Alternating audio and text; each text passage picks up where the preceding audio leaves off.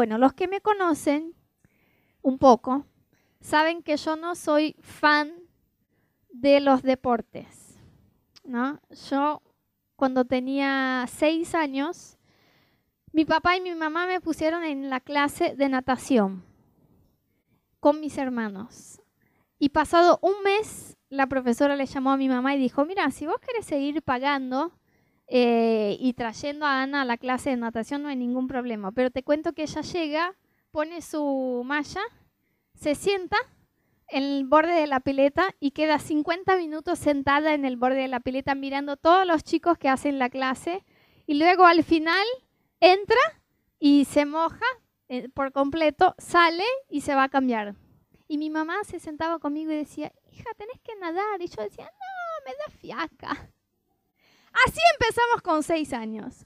Y luego fui, viste, que siempre tuve las menores notas en educación física, que es todo lo contrario. Los chicos siempre tienen buenas notas en las actividades físicas y malas notas en química, física, matemática, pero no, a mí me gustaba estudiar y no me gustaba para nada la actividad física.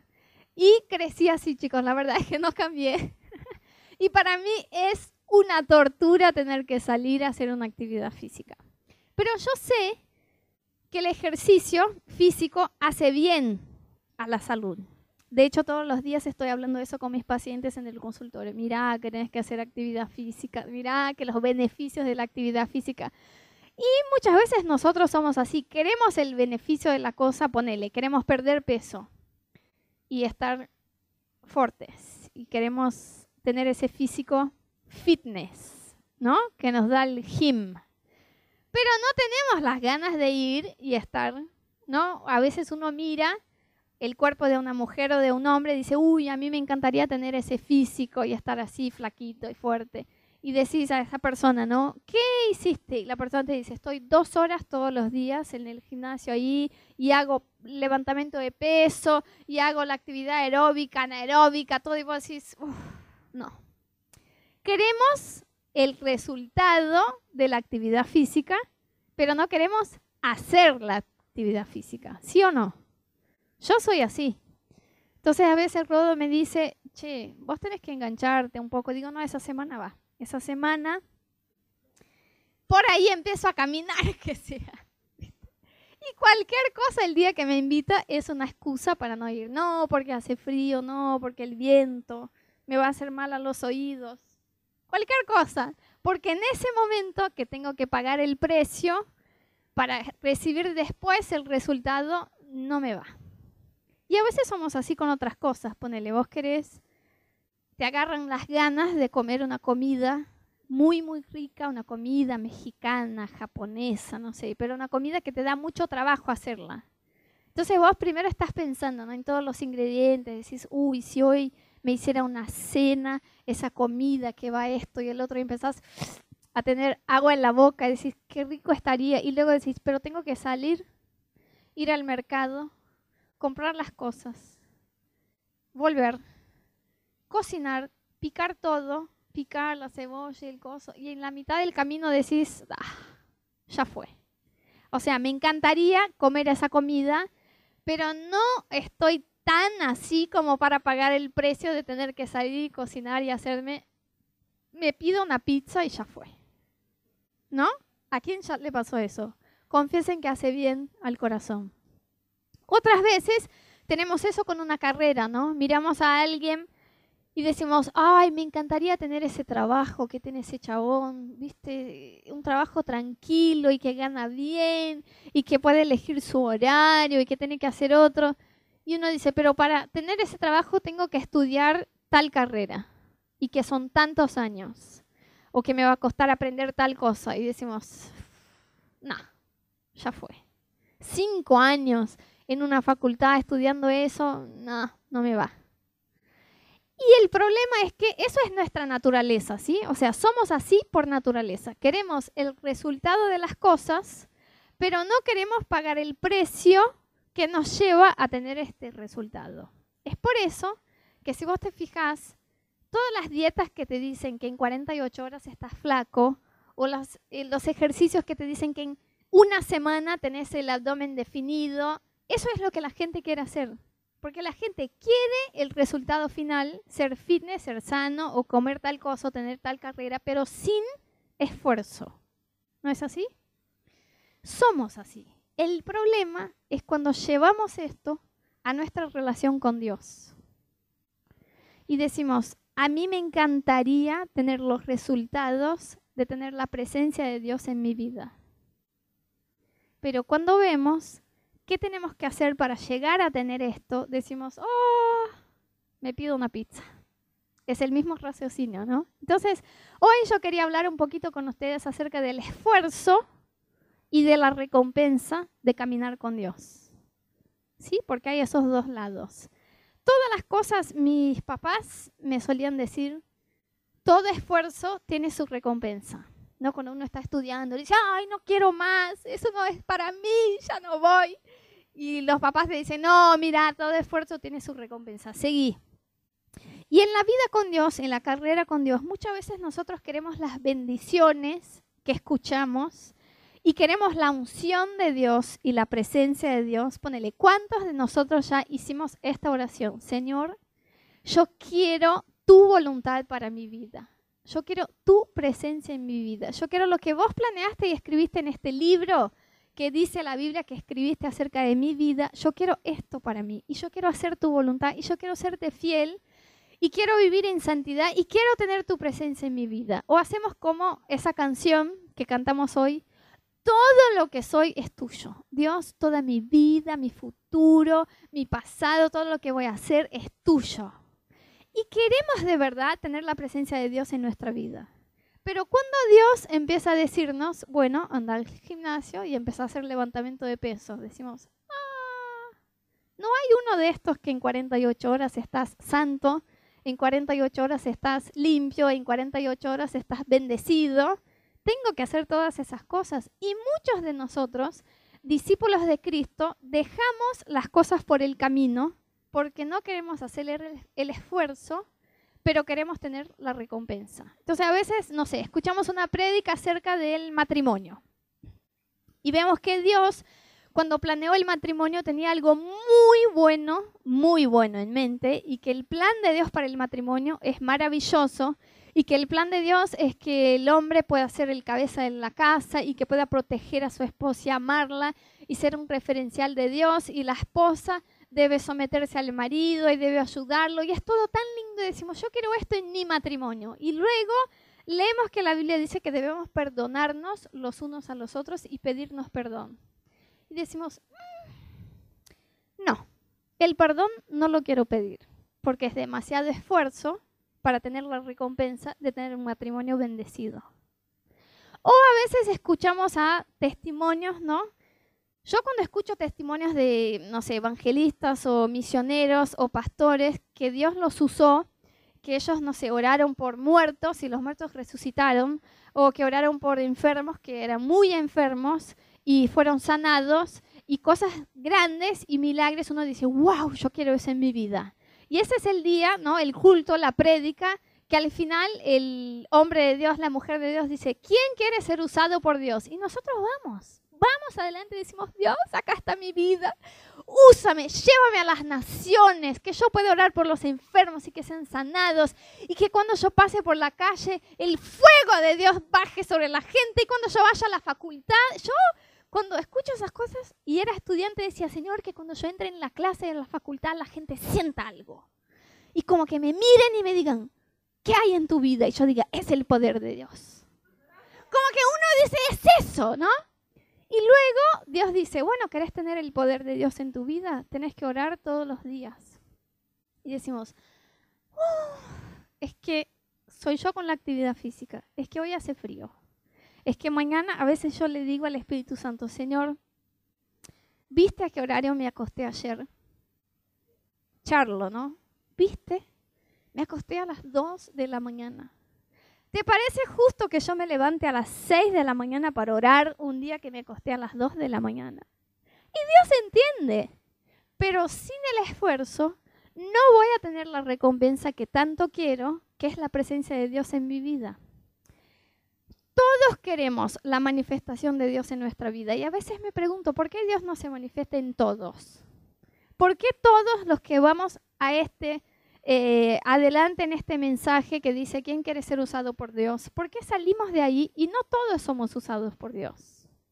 Porque algunos pagan el precio para tener esa recompensa y otros no. O a veces, por ejemplo, nosotros queremos eh, conocer de la Biblia. Ponele, decimos, wow, a mí me encanta escuchar a alguien que, viste, tira los versículos. Nosotros tenemos un pastor allá en Brasil que hasta hoy decimos, no puede ser, tiene un cerebro evolucionado. Porque cuando está traduciendo a alguien, o sea, no preparó la prédica, ¿sí? No es que él estuvo estudiando y está traduciendo a alguien en otro idioma porque habla muchos idiomas y la persona cita un versículo el texto, ¿no? Entonces, dice la Biblia porque Dios amó al mundo de tal manera, él cuando va a traducir dice, porque dice la Biblia en Juan 3, 16 y, y dice el versículo, siempre. Y nosotros decimos, ¿cómo puede ser que el chabón sepa todas las referencias de los versículos y conozca la Biblia y sepa eso? Y a veces escuchamos a alguien hablando de la Biblia y decimos, wow, me encantaría conocer así la Biblia. Y que alguien me pregunte algo y que yo diga, en Mateo 5, 16 dice la Biblia, que cuando alguien me mire y me dice, che, pero vos, ¿por qué, no sé, por qué ayunás? No, porque el ayuno está en la Biblia, pero ¿qué dice la Biblia? Y que yo le diga, ¿tenés una Biblia? Abrí en Romanos 5, 16, léeme lo que dice. Y ahí está. Y que la persona diga, wow, ¿cómo conoces de la Biblia? Pero no queremos pasar tiempo estudiando la Biblia. ¿Saben cuántas horas y horas y meses y años esas personas que escribieron libros de estudios de la Biblia pasaron leyendo la Biblia. No es que una vez, viste, el cristiano, la meta más celestial con relación a la Biblia de un cristiano es leer la Biblia de tapa a tapa. No, es como que vos alcanzás el nivel, ya leíste la Biblia entera así, wow.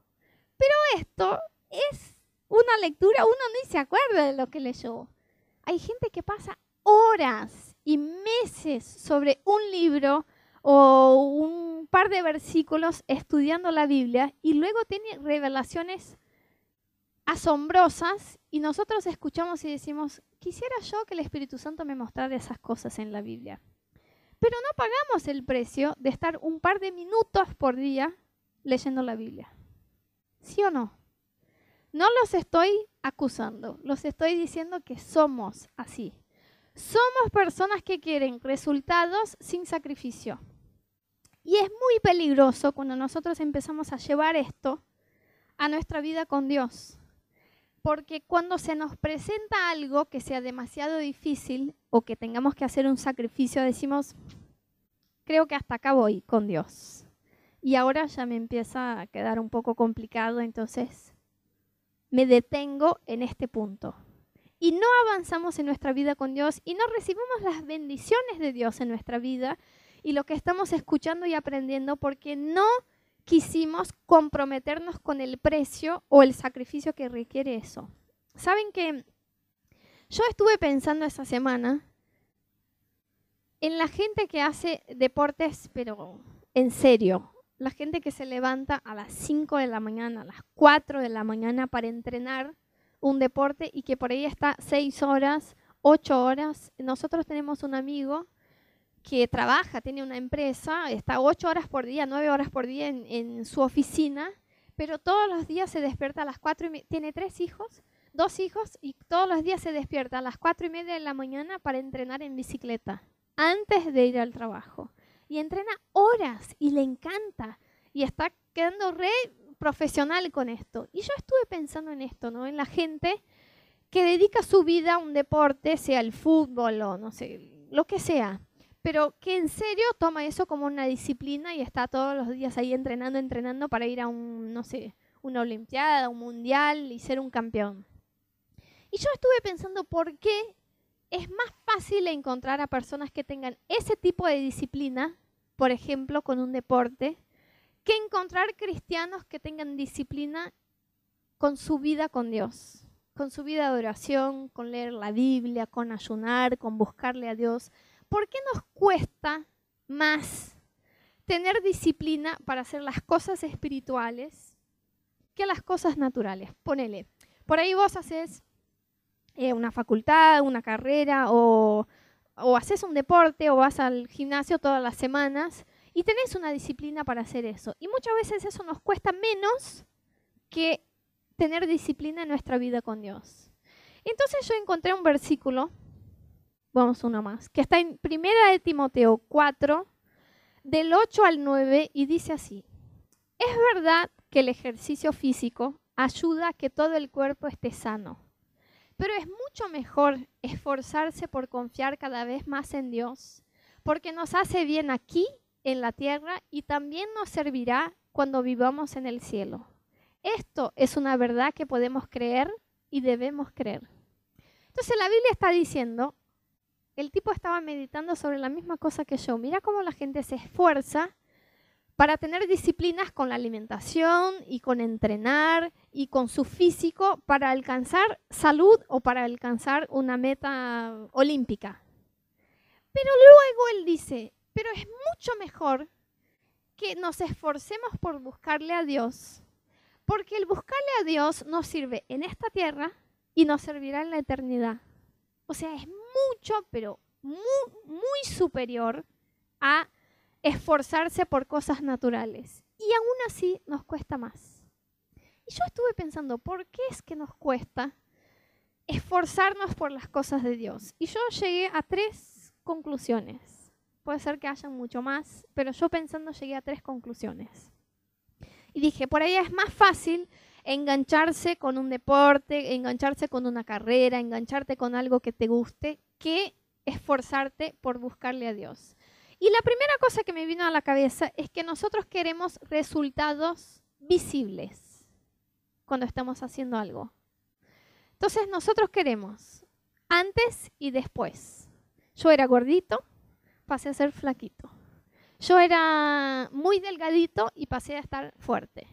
Yo ganaba 5 mil pesos y pasé a ganar 35 mil pesos. Yo quiero esto. Quiero algo que me lleve de una cosa a otra y que sea muy visible. ¿No? Cuando nosotros nos enganchamos con algo así de transformación, ¿ya vieron esos programas de, de cable que agarran a una persona y la transforman por entero? hacen como plástica, le cambian el pelo, le tienen el pelo, le cambian la ropa, cómo se viste, pero en 48 horas, ¿eh? Y vos mirás la persona y es una transformación total. Nos encanta eso.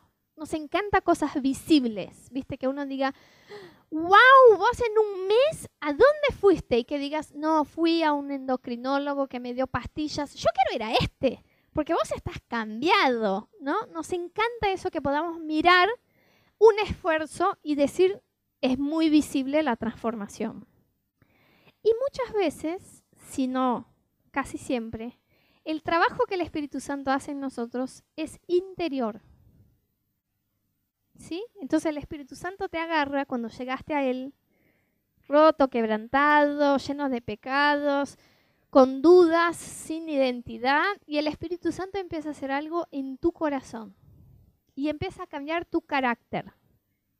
Empieza a decirte, esto no viene de mí para tu vida, empieza a, a moldear tus emociones y tus actitudes y vos empezás a ser distinta o distinto en cómo es como persona, pero no es algo que se ve desde el exterior, y muchas veces eso nos aburre.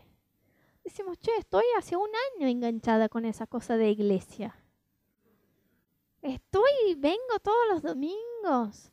Cada tanto leo la Biblia, ahora aprendí que tengo que orar, estoy orando 15 minutos por día. Y no sé si mi vida cambió tanto.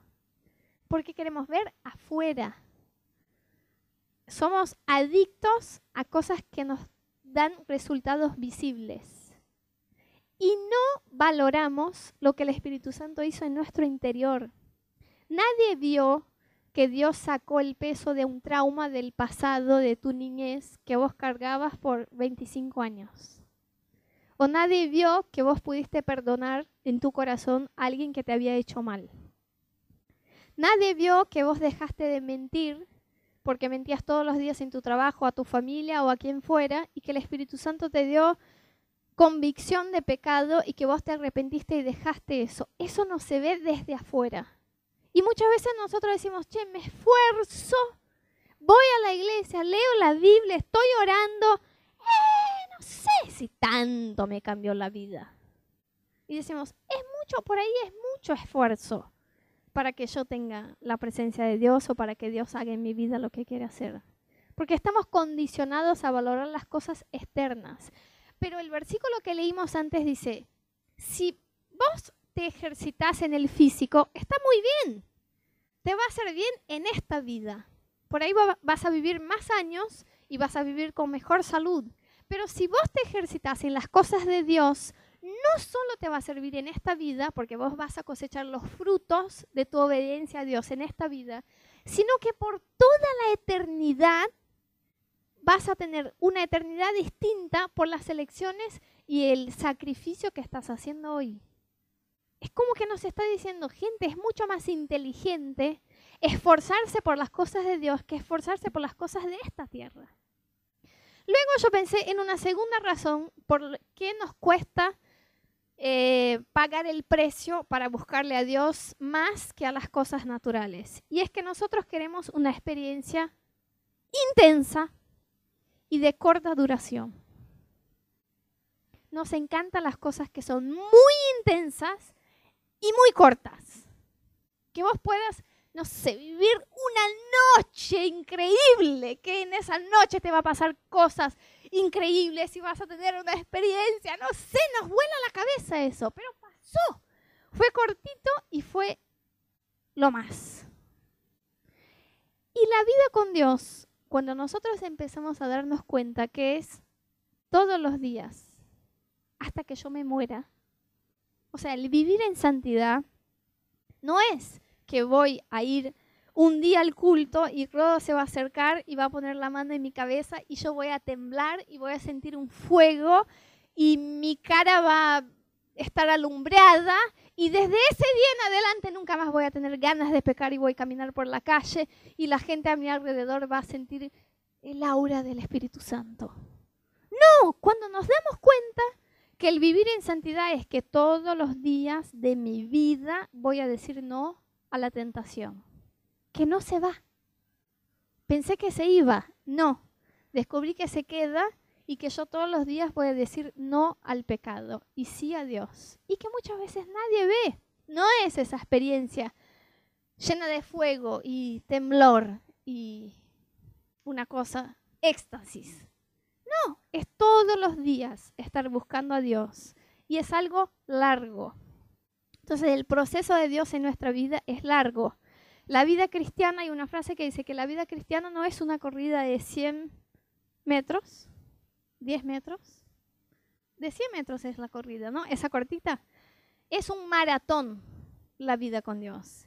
Y para nosotros es más copado lo de los 100 metros, porque, viste, corres y ¡cha! Sos, wow, el más rápido del mundo.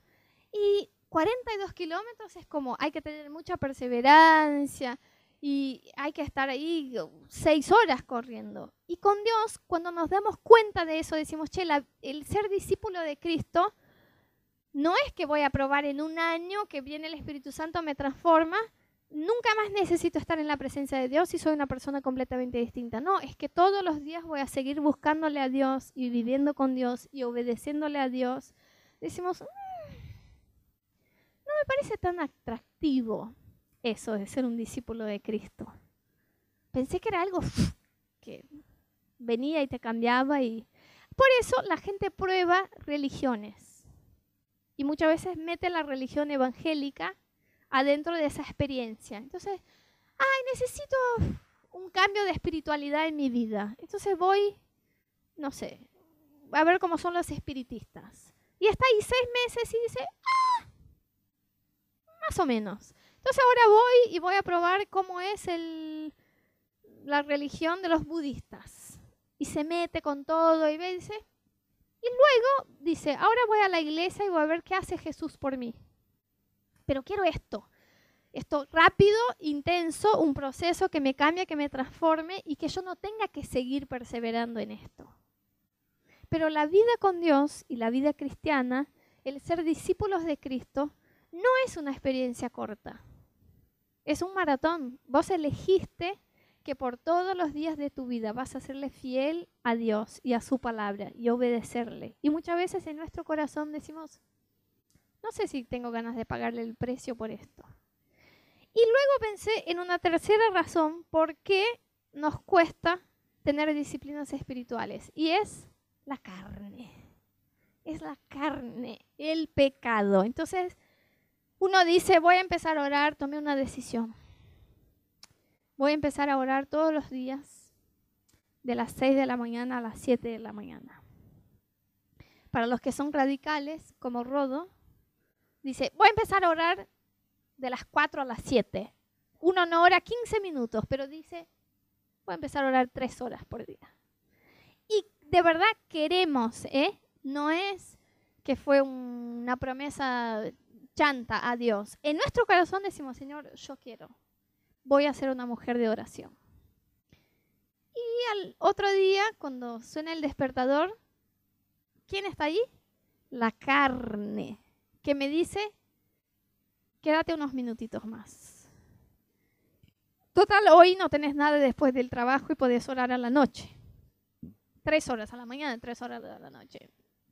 Entonces uno empieza a negociar con sí, ¿no? empieza a decir, sí, por ahí si vuelvo y oro va a dar en lo mismo. Es más, a la tarde estoy más despierta. Y uno dice, y se pasa, y se pasa la primera semana y decimos, ni una semana yo pude cumplir lo que quería de buscarle a Dios. O decimos, no, yo voy a ser una mujer o un hombre que va a decir no al mundo y al pecado. Yo voy a ser radical para Dios. El Espíritu Santo me dijo que yo debo dejar algunas cosas, las voy a hacer. Llega el día siguiente, ¿no? Ponele que a uno, no sé, el Espíritu Santo te dijo que te alejes de determinadas amistades porque esas amistades te llevan lejos de la presencia de Dios. Y vos decís, es una decisión. Y al día siguiente, esas amistades te dicen, hicimos una fiesta especialmente para vos, porque sabemos que te gusta eso y el otro y decís, no puedo decir no, es para mí. Y al otro día, otra cosa y otra cosa, y se pasa una semana y vos decís, no me pude dejar de juntar con esa gente que sentí que el Espíritu Santo me dijo que me alejara, ni una semana. Ni una semana. Entonces nosotros muchas veces no pagamos el precio de buscarle a Dios como lo hacemos con otras cosas, porque queremos algo visible, corto y porque luchamos en contra de la carne, o mejor, la carne lucha en contra de nosotros. Pero tengo muy, muy buenas noticias para ustedes hoy. Y les voy a mostrar cómo podemos vencer esas tres cosas y cómo vale la pena el esforzarse por las cosas de Dios. Porque saben chicos, querer es distinto de estar comprometido con. ¿Sí? Entonces yo puedo decir, yo quiero ser una persona saludable y sana. Quiero. Pero no me levanto de la cama para salir a correr o a caminar o a andar en bici o a jugar al fútbol. Entonces, quiero algo, pero no estoy comprometido con esto. ¿Sí? Tengo ganas de comer asado pero no tengo las ganas de comprarle todas las cosas y ir a la parrilla y hacerlo. Quiero, pero no estoy comprometido con. Quiero caminar con Dios. Quiero caminar con Dios. A mí me parece que Jesús es el único Salvador y Señor. Jesús es la respuesta y yo quiero caminar con Dios. Pero cuando veo que tengo que decir no al pecado o tengo que orar o tengo que ayunar, o que el Espíritu Santo me dijo que perdone a alguien, que deje esto, que deje lo otro, digo, no. Entonces quiero caminar con Dios, pero no estoy comprometido en caminar con Dios. ¿Cuántas y cuántas veces vemos cristianos, ¿no? Que empiezan con todo en su vida con Dios, pero con todo. Tienen una experiencia con Dios y dicen, no vuelvo atrás, no miro atrás, quiero caminar con Dios y estar comprometido con Dios, eso es lo que quiero de mi vida. Le entregan toda su vida a Dios, Dios empieza a hacer cosas en su vida, empieza a sanarlos, a transformarlos y luego llega en un punto que les cuesta. Por ejemplo, eh, están en yugo desigual. La Biblia habla acerca de que cuando nosotros nos pongamos en una relación con alguien para casarnos, que esa persona debe tener la misma fe que nosotros y debe compartir esta fe, porque cuando formemos una familia, el, centro de esa familia debe ser Dios. Y para que eso sea verdad, empieza en una relación que ambos tienen a Dios como el centro. Entonces la persona está yendo a full con Dios y luego el Espíritu Santo le dice, este novio, esta novia, esta relación con quien estás comprometido es un yugo desigual y no es mi propósito para tu vida. Entonces le cuesta a esa persona dejar una relación para seguir en los propósitos de Dios. ¿Y sabe qué hace? Deja, abandona todo el proceso que Dios empezó en su vida porque el precio que tenía que pagar le pareció demasiado alto para la recompensa de vivir la voluntad de Dios en su vida. ¿Y por qué uno piensa? Pero ¿por qué alguien dejaría la voluntad de Dios, que es lo mejor? Obvio que el matrimonio que Dios tiene, la familia que Dios tiene, el trabajo que Dios tiene para uno, es mejor de lo que uno pueda planear, ¿no? Pero acuérdense, nosotros queremos algo visible, rápido, y encima tenemos la carne que está luchando en contra de nuestras ganas de buscarle a Dios. Y esas tres cosas muchas veces nos vencen y decimos, es demasiado esfuerzo, no quiero ser un discípulo de Cristo. Pero vamos a la parte buena, porque quiero mostrarles, pasamos una más, un texto de la Biblia que nos va a ayudar mucho con esto. Está en Hebreos 12, del 10 al 12, y dice así. En efecto, nuestros padres nos disciplinaban por un breve tiempo como mejor les parecía. Pero Dios lo hace para nuestro bien, a fin de que participemos de su santidad. Ciertamente ninguna disciplina en el momento de recibirla parece agradable, sino más bien penosa. Sin embargo, después produce una cosecha de justicia y paz para quienes han sido entrenados por ella. Yo ya he escuchado algunas veces la siguiente frase. Anita, ser cristiano es demasiado difícil. Anita, es demasiado difícil. Eso de caminar con Dios, tenés que dejar cosas que hacías y el Espíritu Santo te pide, ya no estamos hablando de pecado, el Espíritu Santo te pide sacrificios y, y mm, que vos hagas cosas por Él simplemente porque te pide. Y tenés que pedir perdón a la gente de tu pasado y tenés que arreglar relaciones y tenés que tener una postura de madurez vos mientras la gente está fallando con vos y muchas veces la gente es más grande que vos y te está fallando y vos sos la madura de la historia porque sos cristiano y la gente empieza a hacerte una persecución porque sos cristiano, Anita. Ahora la gente me dice que vos sos la creyente, que vos no haces nada, que vos el otro. Y antes yo era la canchera, yo era la que hacía todas las cosas. Y ahora tengo que escuchar ese tipo de cosas. La gente, la gente muchas veces me rechaza porque soy cristiano. Y encima tengo que obedecer la Biblia y encima orar y encima buscarle a Dios. Y es demasiado difícil eso de ser un cristiano. Y acá la gente de esta iglesia estaban más o menos así. Se estaban quejando que era demasiado difícil ser un cristiano.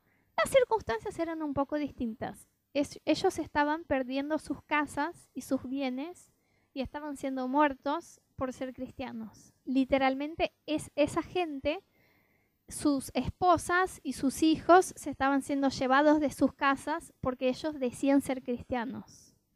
Pero digamos que la lucha que enfrentamos nosotros sea que es demasiado difícil ser un cristiano porque tenemos que posicionarnos en contra del pecado, porque tenemos que obedecerle a Dios o tenemos que buscarle a Dios.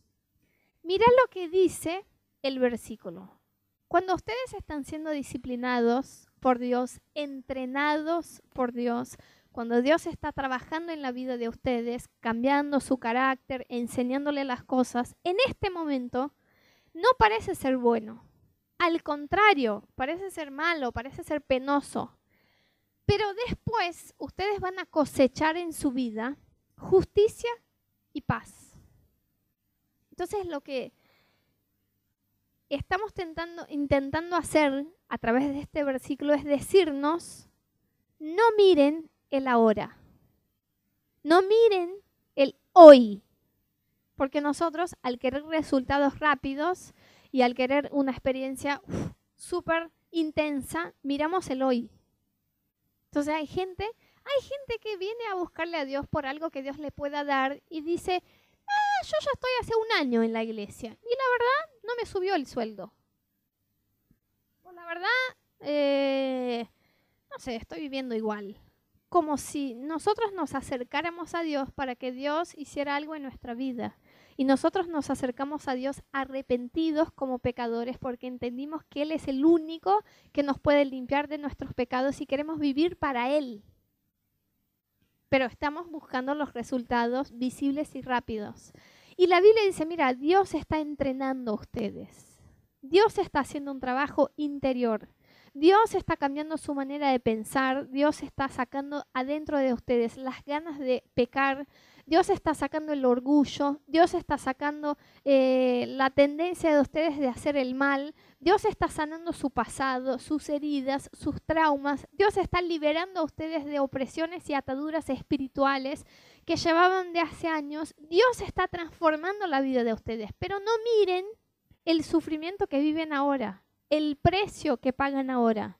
Tengan en cuenta que lo que ustedes están viviendo es una inversión eterna es eterno. Lo que ustedes van a cosechar no es que solo en esta vida Dios les va a bendecir y Dios va a estar con ustedes y van a tener la presencia de Dios y la unción de Dios, sino que por siempre ustedes van a tener una recompensa eterna porque eligieron serle fieles a Dios. No miren el precio. No digan, pero, ay, si yo me comprometo de verdad, porque una cosa es yo puedo seguir yendo a la iglesia, pero si me comprometo de verdad en buscarle a Dios, me parece que hay unas cosas que a mí me gustan y que no las voy a poder hacer más.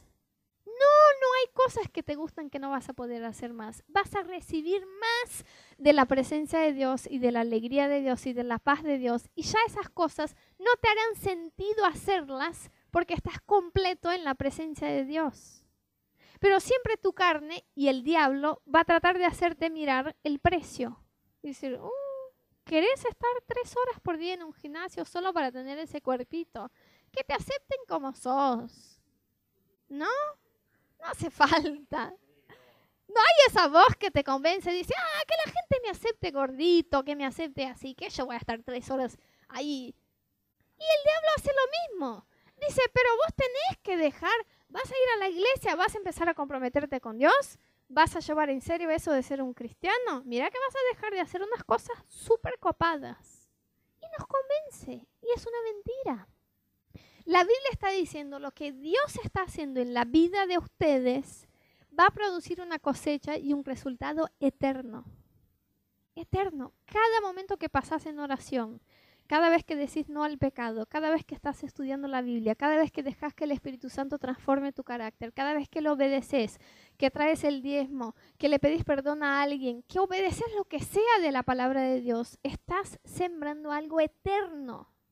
¿Eso no es lo más? ¿Por qué uno se va a esforzar por las cosas de esta vida y no se va a esforzar por las cosas de Dios? Bueno, seguimos. Segunda Corintios 4, 16 al 18 dice así. Por tanto, no nos desanimamos. Al contrario, aunque por fuera nos vamos desgastando, por dentro nos vamos renovando día tras día. Pues los sufrimientos ligeros y efímeros que ahora padecemos producen una gloria eterna que vale muchísimo más que todos sufrimientos. Así que no nos fijamos en lo visible, sino en lo invisible, ya que lo que se ve es pasajero, mientras que lo que no se ve es eterno. Por eso el reino de Dios es al revés de todo lo que nosotros estamos acostumbrados a vivir, porque en esta tierra uno es grande y es famoso si tiene cosas visibles. Y la Biblia nos invita a entrar en un otro reino, en un otro mundo donde las cosas son invisibles. Y nosotros seguimos invirtiendo en las cosas invisibles y creemos en las cosas invisibles y soñamos con las cosas invisibles. Y la Biblia dice, no se fijen en lo que están sufriendo hoy, porque eso es nada comparado a la gloria que los espera por toda la eternidad. Ese precio, que nos parece un reprecio, ay, pero tengo que humillarme y pedirle perdón a una persona que ella me hizo mal. El Espíritu Santo me está pidiendo esto. Es demasiado costoso, Anita. Este precio no es nada, no es nada.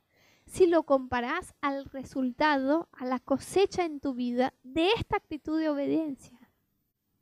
El dejar una relación porque no está de acuerdo a lo que Dios quiere para tu vida es nada. Si lo comparás con el matrimonio que Dios tiene planeado para tu vida y que lo vas a recibir por hacer algo en obediencia, es nada. Y acá la Biblia nos está diciendo, no se fijen en lo que ven, se fijen en lo que no ven, porque lo que no ven es eterno. Si ustedes se esfuerzan por las cosas de esta tierra, no que esté mal, pero si ustedes hacen ejercicios físicos y se ahorran plata para comprar cosas, la Biblia dice, ¿saben qué pasa con la plata? La plata some, desaparece, la plata se corrompe, la plata ya no está el día siguiente. Y vos te, esforzaste 50 años para tener algo que ya no tenés. El cuerpo. Bueno, te esforzar por tener un lindo cuerpo. Y el cuerpo envejece. Te esforzar por ser famoso, te esforzar por una carrera. Está bien, no que esas cosas estén mal, pero si podemos esforzarnos por esto, aún más podemos esforzarnos por las cosas de Dios. Entonces la primera cosa que quiero que lleves hoy en tu corazón es que vale la pena esforzarse por Dios porque la recompensa que recibís es eterna. No solo en esta tierra la vas a disfrutar, sino por toda la eternidad. Una cosa más, ¿por qué vale la pena esforzarse por Dios? Es porque el resultado de nuestra obediencia a Dios bendice a otras personas. Entonces, el resultado del esfuerzo que uno hace para Dios es un resultado en cadena. Yo obedezco a Dios y alguien más es bendecido por mi obediencia y otra persona es bendecido por esta obediencia y otro más. ¿Querés un ejemplo muy en claro? Dos papás, un papá y una mamá, se convierten, conocen a Dios, deciden entregarle su vida a Dios, se arrepienten de sus pecados y dicen a partir de ahora vamos a hacer una familia que va a tener Dios como centro de nuestra casa. ¿Saben lo que va a pasar? los hijos van a tener un futuro completamente distinto del futuro que tendrían si estos papás no hubieran conocido a Dios y decidido enseñarle a sus hijos acerca de Dios. En mi familia, mis papás son la primera generación que conoció a Dios. Mis bisabuelos, mis abuelos y antes de ellos, nadie conocía a Dios. Y vos ves, la historia de mi familia es, como debe ser la de ustedes, peleas y divorcio y suicidio y drogas y hermanos que no se hablan y todo esto. Bueno, luego mi papá tiene una experiencia con Dios en su juventud, era novio de mi mamá, le habla a mi mamá acerca de Jesús, los dos tienen una conversión recontra eh, así zarpada y intensa y ellos deciden caminar con Dios y van a full en la vida con Dios. Y cuando nacimos yo y mis dos hermanos, crecimos aprendiendo acerca de Dios y pudimos tener una vida totalmente distinta. Y nuestra generación es como en la familia de Rodo, porque su mamá fue la primera generación que conoció a Dios. Y yo digo, y hoy nuestros hijos van a ser la primera generación que tuvieron papás que nacieron conociendo a Dios. Y la historia de toda mi familia, mis nietos y bisnietos y todo lo que venga va a ser distinto porque mi papá decidió decirle que sí a Dios y conocerle a Dios. Eso es un ejemplo, ¿sí? Pero lo que Dios va a hacer en tu vida cuando vos decís sí al precio que debes pagar para conocerle, va a bendecir muchas personas. Va a influenciar gente a tu alrededor. ¿Puedes imaginar, no sé, que Dios te use para hablar del Evangelio a alguien y que esa persona entregue su vida a Cristo y que sea transformada por el amor de Dios y que de acá en 40 años vos tengas un encuentro con esa persona a quien le hablaste de Jesús y ella te cuente que toda su vida, sus hijos, sus nietos y su historia fue cambiada porque vos compartiste el Evangelio con esa persona. ¿No sería lo más? Eso es lo que hace la obediencia a Dios. Cuando vos decís, sí, yo me voy a esforzar por tener la presencia de Dios en mi vida y me voy a esforzar en obedecerle a Dios, lo que Dios va a hacer con tu vida no va a bendecir solo tu vida, va a bendecir es sin control. Vos no vas a tener control de hasta dónde va a llegar la bendición de Dios y la presencia de Dios a través de tu vida. Eso es lo que Dios quiere hacer. Entonces, cuando vos pensás en esto, decís, cuando yo pienso que un día cuando yo ya no esté en este mundo, puede ser que amor sin límites siga existiendo y que venga una generación después de la otra de gente que va a seguir amando a Dios y hablando del amor de Dios a esta ciudad. Y yo pienso, porque un día yo decidí obedecerle a Dios con todo y decirle que sí, que veníamos de Brasil acá y empezar algo nuevo. Eso yo digo, ¿vale la pena esforzarse por las cosas de Dios? Que uno vaya a esforzarse por un trabajo, por una carrera y que se muere y ya fue pero que uno se esfuerce por el reino y vos te morís y sigue. Eh, la, reacción en cadena sigue a través de lo que Dios está haciendo en tu vida. Y una tercera razón por qué vale la pena esforzarse por Dios es porque nosotros ya tenemos victoria sobre este deseo que parece consumirnos y que nos dice, anda al mundo. ¿no? Entonces a veces, ¿cuántas veces yo me encontré en un momento que decía, yo quiero caminar con Dios. ¿Sí? Acá está Jesús. Yo veo que tiene un futuro para mí, yo veo que tiene su presencia para mí, que si yo le obedezco voy a cosechar buenas cosas. Pero acá está el mundo, que me parece recontra bueno. Me parece que si voy ahí voy a ser muy feliz y me voy a divertir muchísimo y va a ser muy copado. Y estoy en esa en este momento que digo, quiero caminar con Dios y quiero seguir en el mundo. No estoy comprometida con ninguna de las cosas, solo quiero. Y que el Espíritu Santo venga sobre mi vida y me convenza y me muestre que yo tengo el poder sobre este deseo de decirle no a Dios y decirle sí al mundo. Porque la Biblia dice que Dios venció el poder del pecado. ¿Sí? Dios venció la muerte y el pecado. Y nosotros, al recibir a Cristo, seguimos teniendo en nuestro corazón un deseo para el pecado, una inclinación para el pecado.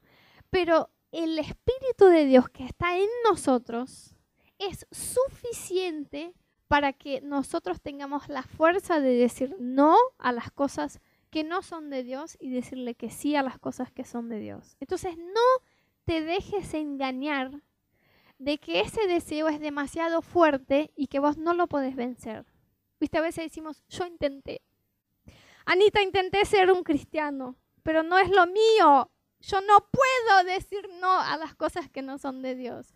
Yo no puedo perdonarle a esa persona. Yo no puedo ser una esposa sumisa. Yo no puedo aprender a diezmar y a ser generoso. Yo en esta área no puedo. Entonces, eso de ser cristiano no es para mí. Es una mentira. Porque el Espíritu de Dios en vos es lo que te capacita a decir no a estas cosas y sí a la presencia de Dios. Entonces, de todo, de todo lo que vale la pena esforzarse en esta vida, si uno llega a esforzarse por tener un cuerpo lindo, o llega a esforzarse por hacer un deporte, o llega a esforzarse por tener una carrera, llega a esforzarse a estudiar tantas horas para ser un médico o un abogado o lo que sea, invierte tanto esfuerzo, madrugadas para tener un trabajo, lo que sea, aún más vale la pena esforzarnos por las cosas de Dios. Si Dios te está pidiendo algo y parece que te cuesta, no mires el sufrimiento de ahora, no mires lo visible, mira lo que eso va a producir en tu vida, mira en la eternidad, porque lamentablemente muchos discípulos de Cristo han quedado por el camino porque no quieren pagar el precio. Y yo me imagino el día que esa persona esté delante del trono de Jesús allá en el cielo y ya no haya más nada de esto que es pasajero y visible. Y esa decisión ya fue tomada y es eterna. Y esa persona diga, yo conocí, no es que nunca me hablaron, no es que yo no entendí, yo conocí a Jesús, yo le dije que sí, yo empecé a caminar con Dios y en un punto me pareció demasiado el precio. Y lo dejé. Y ahora toda mi eternidad se fue por una decisión de quedarme con algo visible. Uy, yo no quiero tener ese arrepentimiento. Que Dios nos libre. Que Dios nos libre de mirarlo el ahora y decir, ay, eso de ser cristiano cuesta demasiado, de involucrarse con la iglesia cuesta demasiado, el comprometerse. Dios me está pidiendo mucho. Lo que Dios te está pidiendo no es para generarte un sufrimiento por más que pueda ser sufrido ahora. Es para generar algo positivo, bueno y eterno en tu vida.